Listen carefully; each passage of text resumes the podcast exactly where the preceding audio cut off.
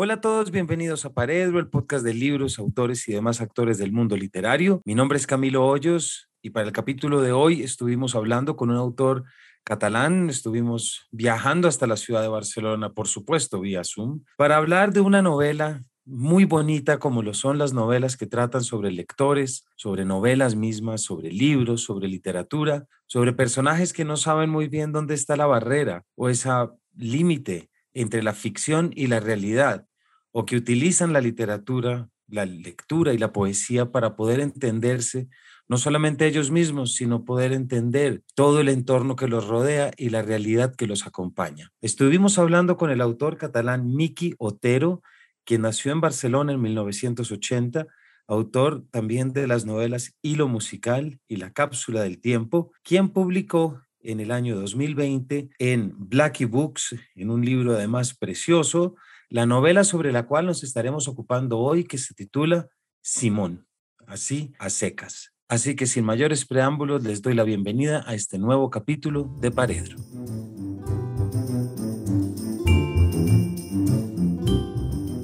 Miki, bienvenido a Paredro y muchísimas gracias por estar acompañándonos. Eh, muchísimas gracias a ti, Camilo, por invitarme y es un placer poder hablar contigo.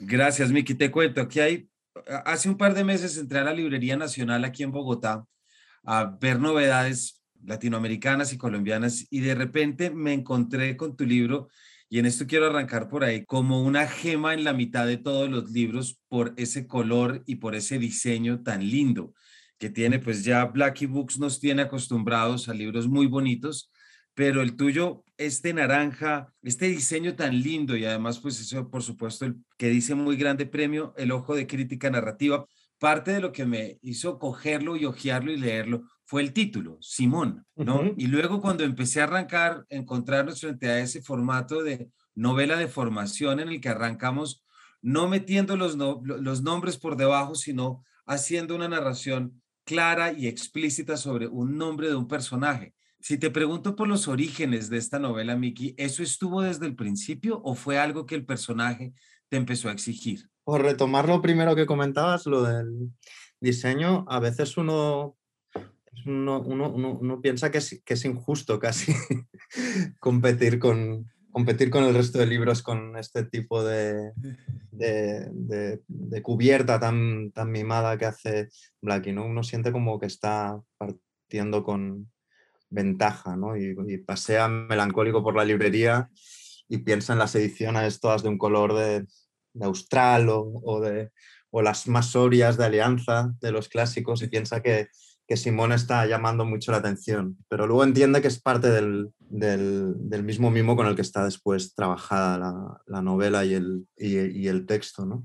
Si me preguntas por, por los nombres o por el nombre de Simón. Sí, el, personaje se llamaba Simón desde un primer momento. Bueno, por, por diferentes eh, razones. Eh, a mí hay una película de Buñuel que me gusta mucho, que es Simón en el desierto, que es la historia de Simón el Estilita, que es un tipo que, como sabes, eh, que decide aislarse ¿no? y ponerse encima de una columna, como hacían todos los estilitas. Y me hacía gracia esta, casa, esta cosa de querer aislarte y justo cuando lo haces llamar la atención de esta manera. Es decir, tú desapareces y como, se, como dice, digamos, la frase hecha, brillas por tu ausencia. Este tipo de monjes se separaban del mundano ruido y lo que hacían es congregar a legiones de, de seguidores, ¿no?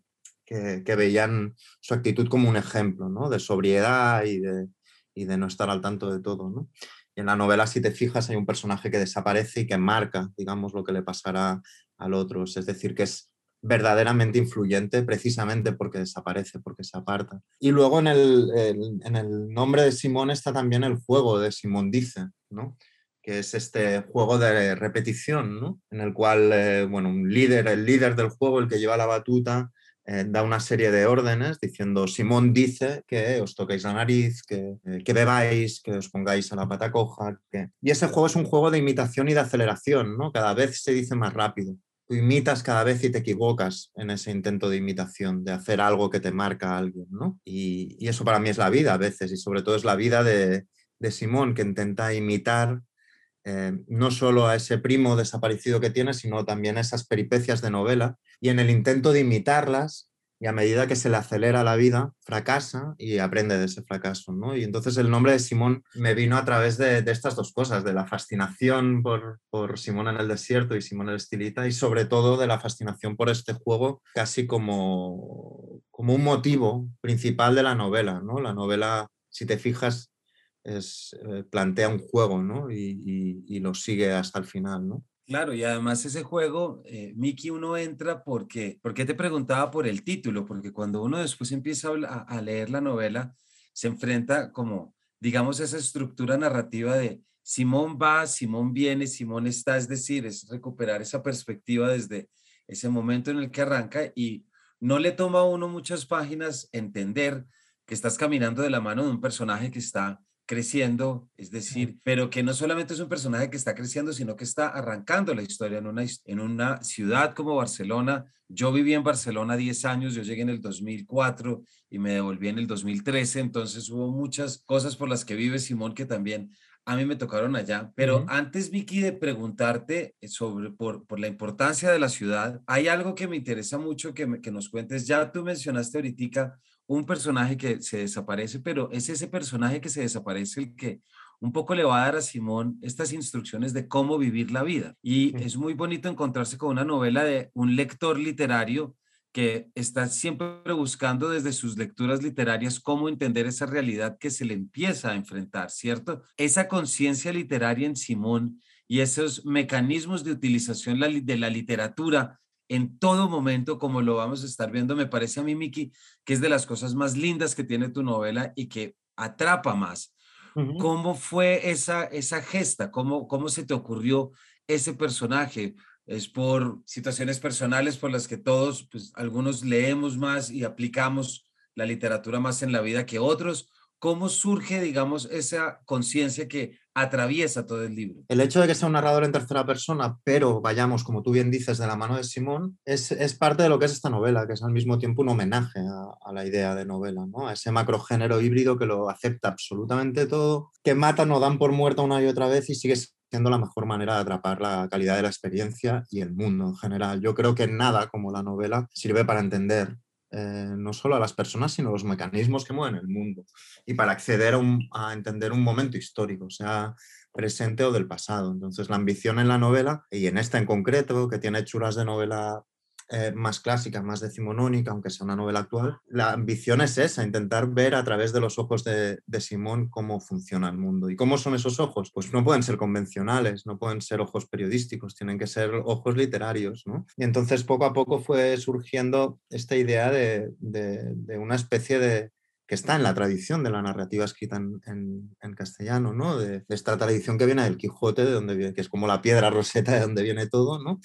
Y Simón no deja de ser una especie de Quijotito eh, contemporáneo, ¿no? Que vive las cosas como, digamos que interpreta la vida como si fuera una novela y que en un principio piensa que es equivalente la vida a la novela, que las cosas funcionan igual y que pronto en la novela descubre, bueno, hay una frase del narrador, ¿no? Que dice, el azar desordena, desordena la vida y ordena las acciones, que creo que es algo cierto.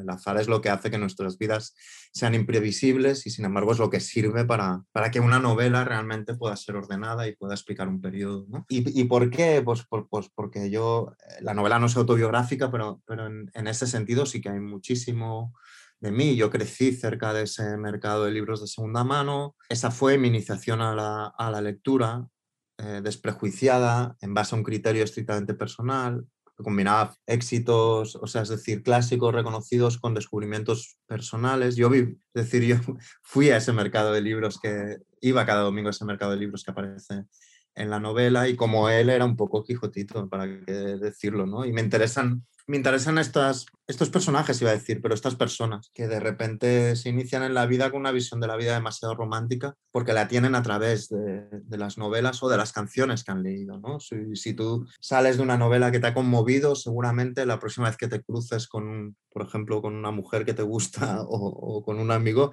te pasarás de frenada y tendrás tics de, de, decir cosas que has leído en la novela, del mismo modo que si escuchas una canción de, rock and roll es probable que salgas de casa y sin darte cuenta te subas la solapas de la cazadora. Y esto es algo que no es de ahora, que es de siempre. Es decir, a mí me, me gusta leer en, en, escritores, por ejemplo, de entreguerras europeos, que hablan de, de, cómo los estudiantes en Viena iban a la ópera y volvían y entraban en el café haciendo reverencias que habían visto en la ópera. ¿no? Me gustan estas personalidades permeables al encanto, a la magia y a, digamos, a las novelas a la música, al arte en general, como, como una posible guía, aunque a veces sea, pueda ser tóxica por momentos, ¿no? pero como una posible guía.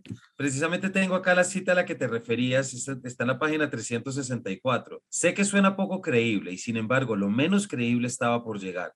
Nuestro héroe lo leyó mucho tiempo atrás en el margen de un libro y vaya si lo entendería ahora. Se lo escribió a Candela como si se le hubiera ocurrido a él.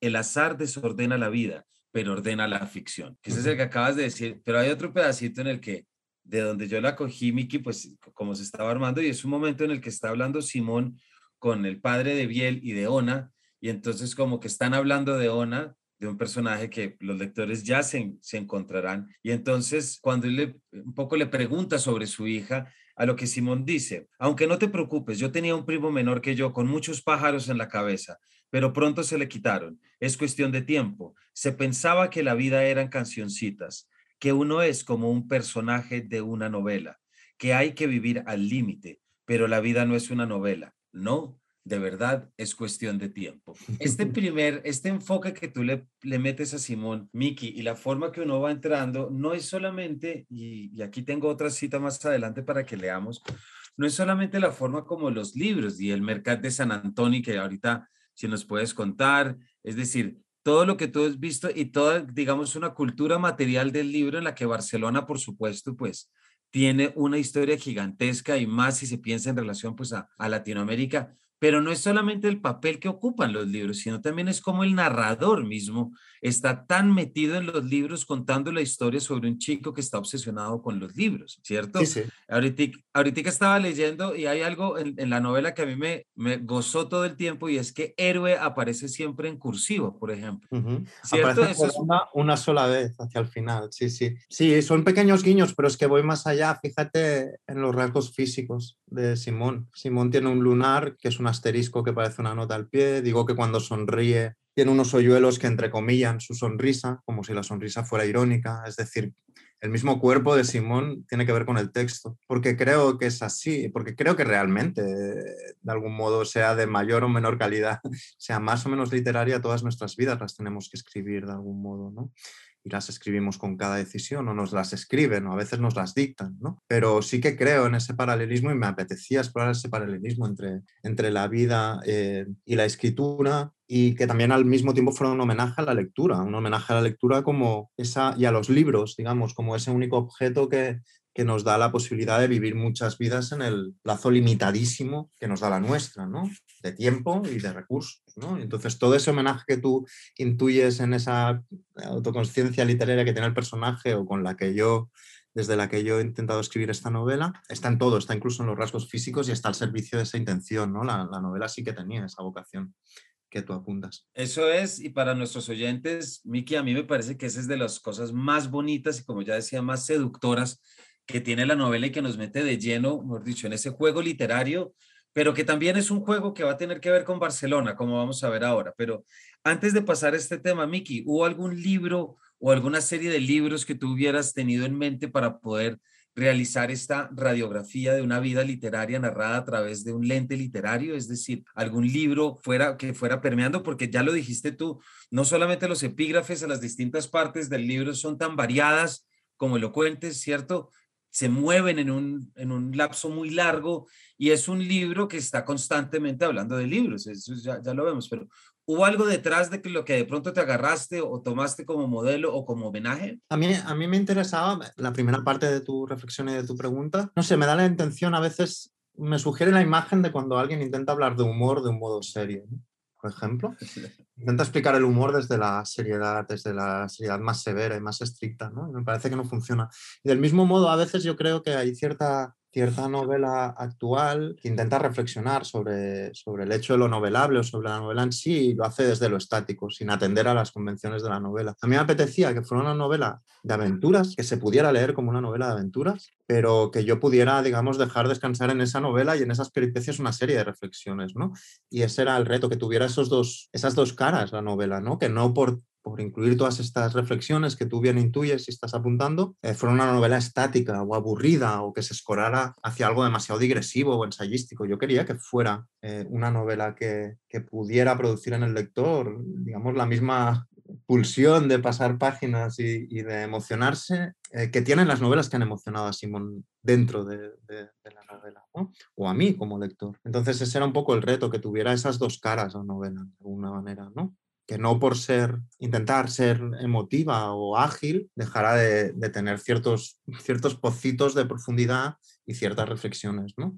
Y que no se atragantaran. Y, y los referentes son muchos, pero bueno, a, mí me encanta eh, y me siento humildísima parte de la tradición de la, de la, novela picaresca, es decir, me interesan todos los libros, que, todas las novelas que surgen de, de, de esa tradición, que, en las que ves eh, casi nacer a un personaje cuando aún es un niño y lo ves prosperar o darse de bruces con la realidad con una única arma, que es su inteligencia o determinado talento muy concreto. Es decir, esa tradición está ahí, está en Simón, es decir, tiene que ver con, con, lo que me interesa. También están las novelas de arribistas franceses, pues, yo cuando leí Las ilusiones perdidas o de, de, Balzac o cuando leí Rojo y Negro de, de Stendhal, me enseñaron una forma determinada de explicar un, intentar explicar un tiempo, unos años a través de, de las ambiciones, de las traiciones y de las renuncias de un personaje. Y eso es lo que de algún modo, insisto, es de la humildad, pues porque a veces cuando te preguntan por, por libros que te han influido, es, es, horrible la pregunta, parece que tiene trampa, porque digas lo que digas vas a quedar mal.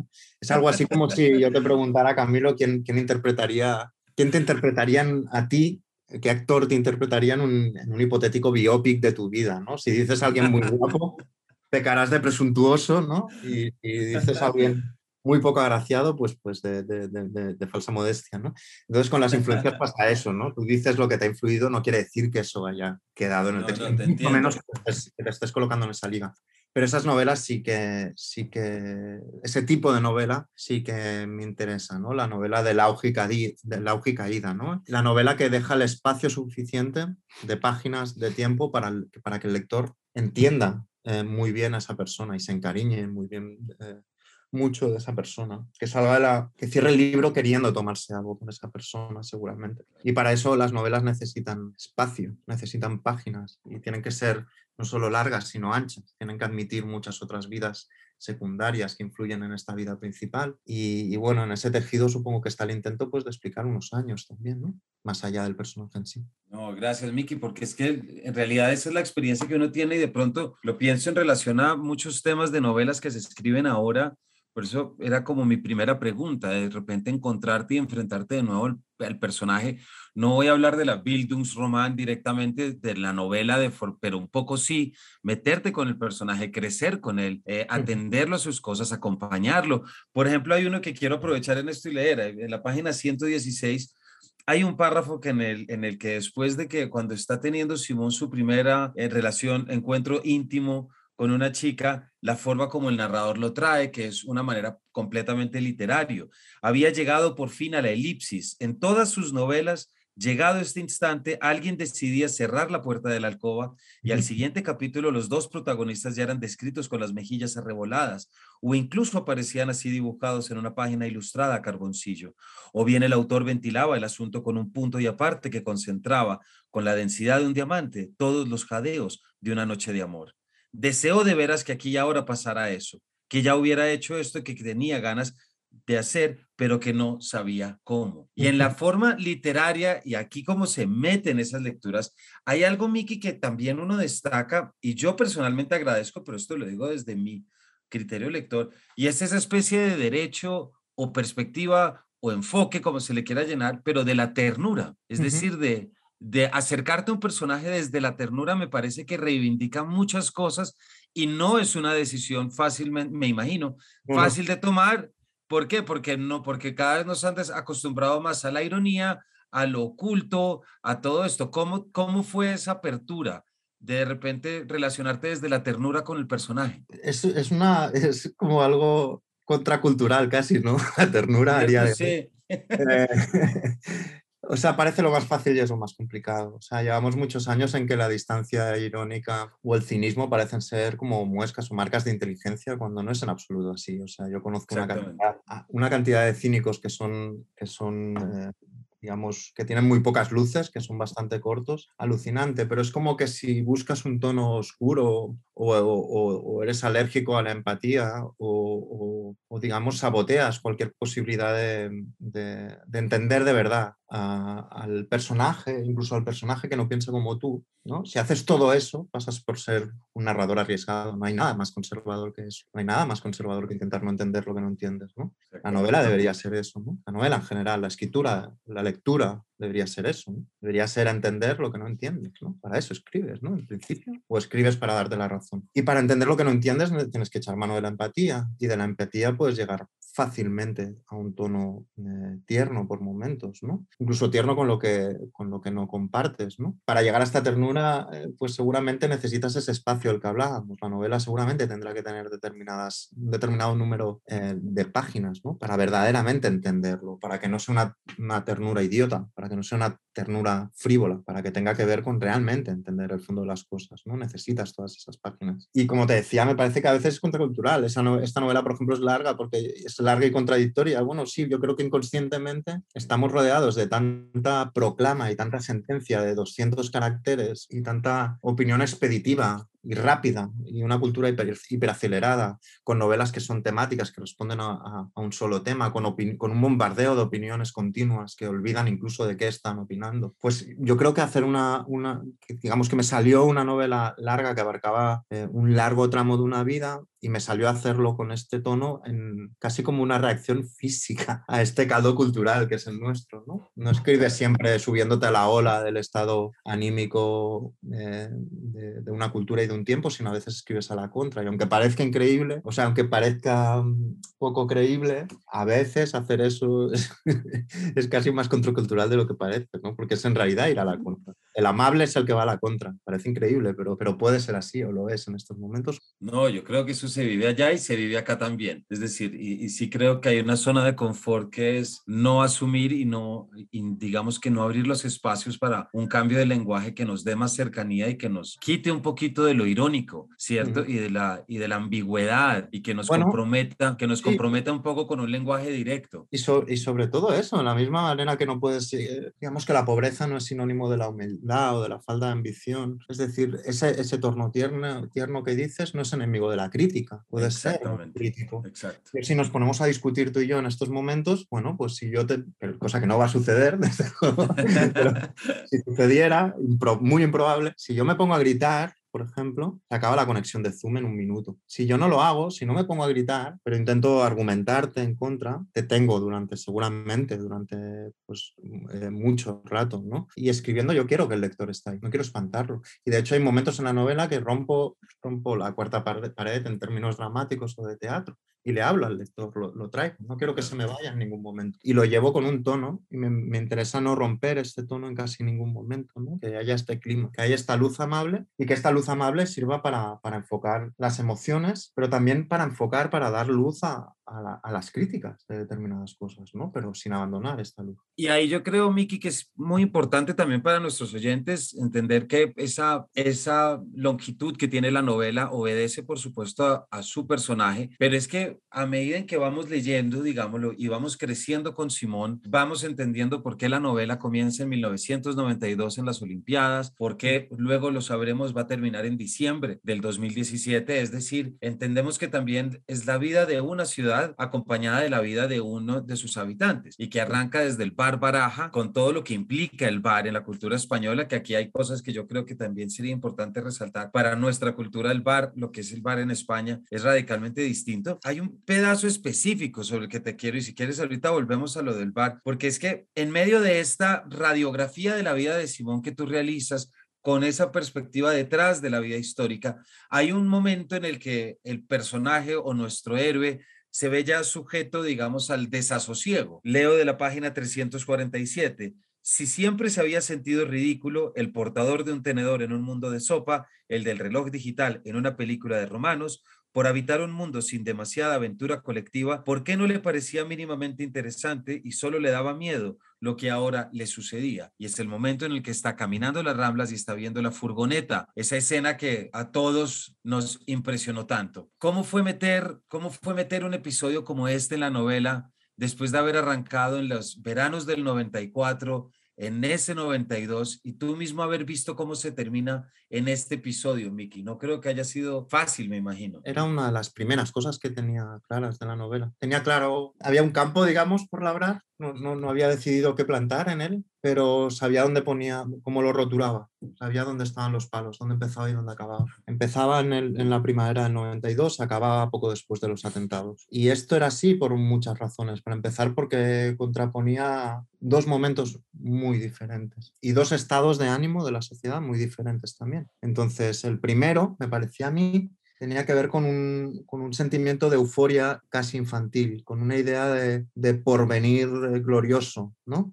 Con una idea, digamos, de, que todo estaba por hacer y todo iba a ir muy bien. ¿no? Eso estaba ejemplificado en, el, en, la primavera de los Juegos Olímpicos eh, de Barcelona del año 1992, que es una de las marcas donde se dice a priori que España entra en la modernidad europea y se sacude, por fin, todo esto no fue así, estrictamente, evidentemente, podríamos hablar ahora, se sacude un poco el, el pasado de, de, una, de, una, dictadura fascista y, y, se integra de una manera ya normal, incluso global, ¿no? En el mundo, ¿no? Con otra cara, ¿no? El, el, estado de ánimo en ese momento era casi infantil en la gente. ¿Por qué? ¿Por qué digo infantil?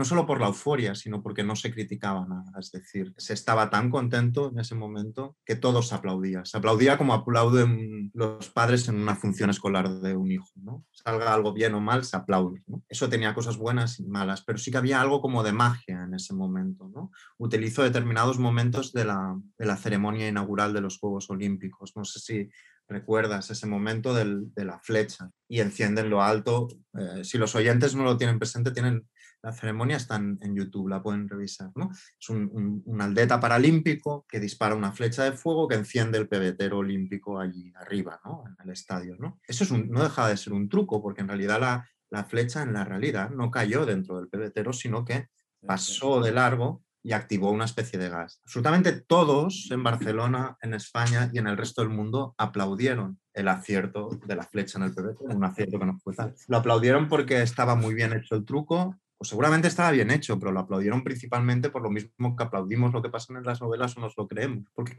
querían creer en ese momento en ello. Ese mismo gesto pasa ahora y antes de que la flecha salga del arco ya hay cuatro memes diciendo que la flecha no ha entrado, ¿no? Es un estado de ánimo completamente diferente.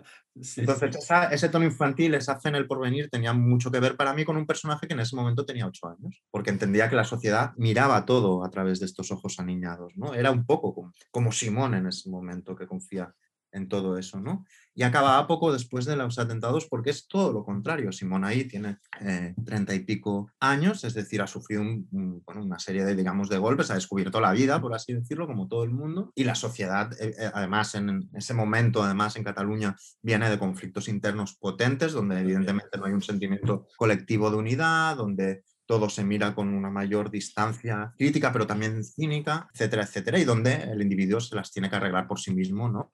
Sin este sentimiento de pertenencia a un, a proyecto común. Entonces la novela precisamente arranca con Simón siendo un niño en esta época y acaba con Simón enfilando, digamos, la mediana edad en este otro momento, de desengaño, de desencanto, por una razón muy clara, ¿no? Porque sirve para explicar cómo funcionan las vidas de las personas, ¿no? Y cómo funcionaba el devenir de la ciudad, del país, incluso de, la, sociedad de cualquier país. Claro, y además que tú lo acabas de mencionar muy brevemente, Miki, pero sí termina siendo también un subtexto muy profundo y es que no hay una relación directa, pero con los atentados de las Ramblas, no me imagino que también hay la sensación de volver a sacar a flote también una serie de frustraciones que la cultura catalana estuvo viviendo desde las tensiones políticas, del proceso, del referendo, de hecho, uh -huh. todo lo que empieza a pasar prácticamente desde el 2012, uh -huh. ¿cierto? Que son los grandes movimientos y que coinciden con todo.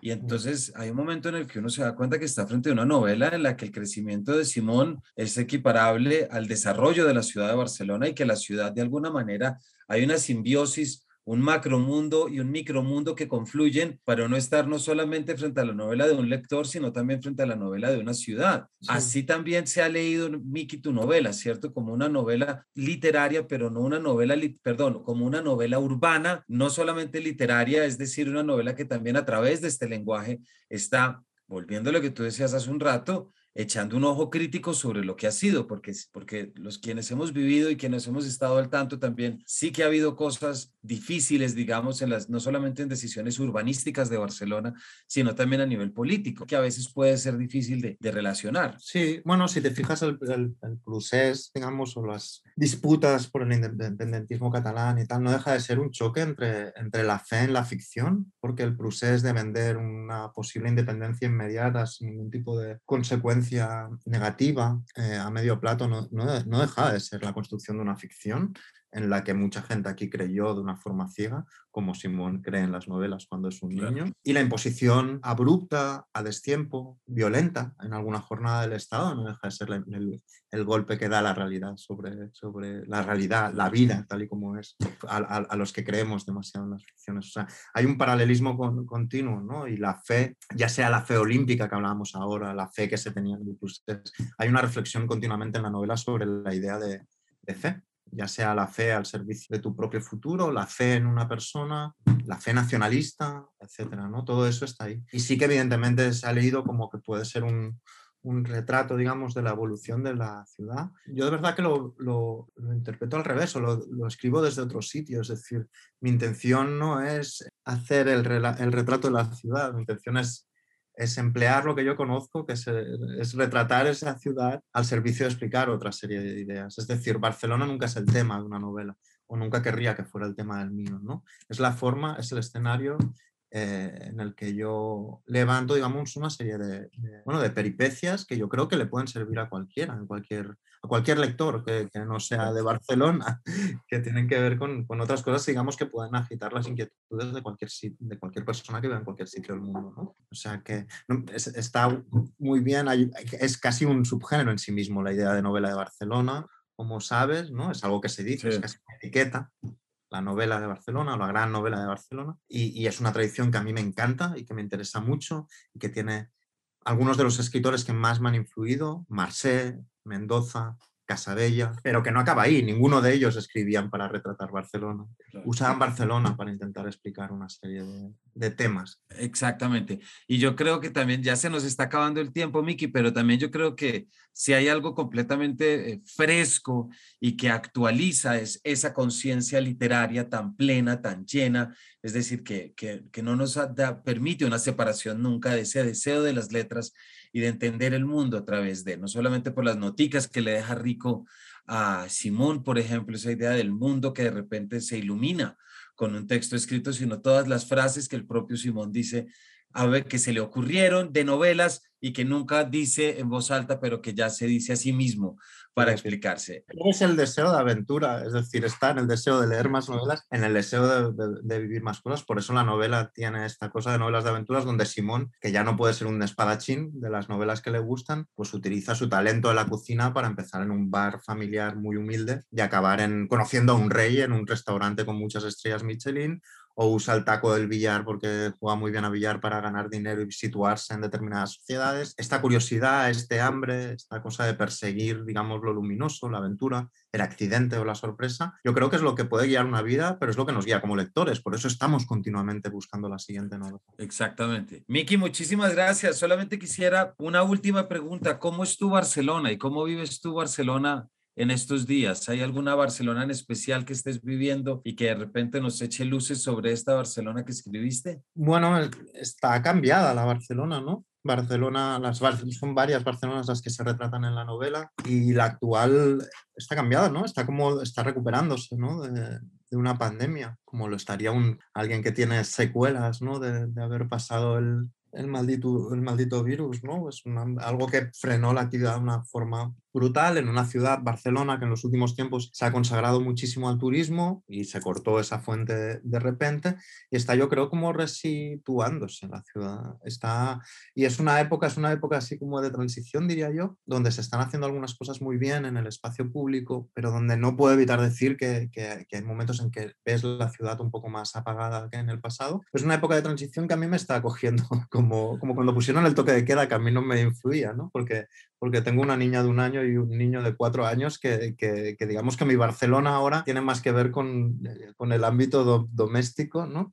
Y menos con la aventura callejera como sucedió en el pasado o como pasa en la novela, ¿no? Así que bueno, que se, que se sintonice, que, se, que coja foco bien esta nueva Barcelona mientras yo estoy tan ocupado y luego ya regresaremos, regresaremos a, a pasearla eh, a vivirla y, seguramente a volver a explicarla. No, pues Miki, para nuestros oyentes, hemos estado hablando de Simón, de Miki Otero, novela de Blackie Books, ganadora del premio El Ojo de Crítica Narrativa 2020, una novela que todo aquel que le interese en las vidas literarias y la unión entre lo que es la vida, la ficción, pues la tiene que visitar, pero también para entender cómo todo eso termina plasmando el desarrollo, la madurez o la vida misma de una ciudad. Gran libro que, bueno, a mí me encantó. Y Miki, muchas gracias a ti por habernos dado el espacio para poder hablar sobre esto, sobre todo a los lectores colombianos que esperamos que luego de esto vayan a comprar esta novela de inmediato. Pues muchas gracias a, ti, Camilo. Es un placer hablar contigo. Y ojalá, ojalá eh, la novela está reflexionando todo el rato sobre las muchas vidas posibles que te da la, la, actividad de leer, el hecho de leer. Y ojalá Simón tenga unas cuantas vidas o nuevas vidas ahí en, en vuestro país y conozca a muchos nuevos lectores. Eso es lo que esperamos acá. Miki, muchísimas gracias por habernos acompañado y a todos ustedes, muchas gracias por haber estado en esta edición de Paredro. Nos vemos en la próxima. Que estén muy bien.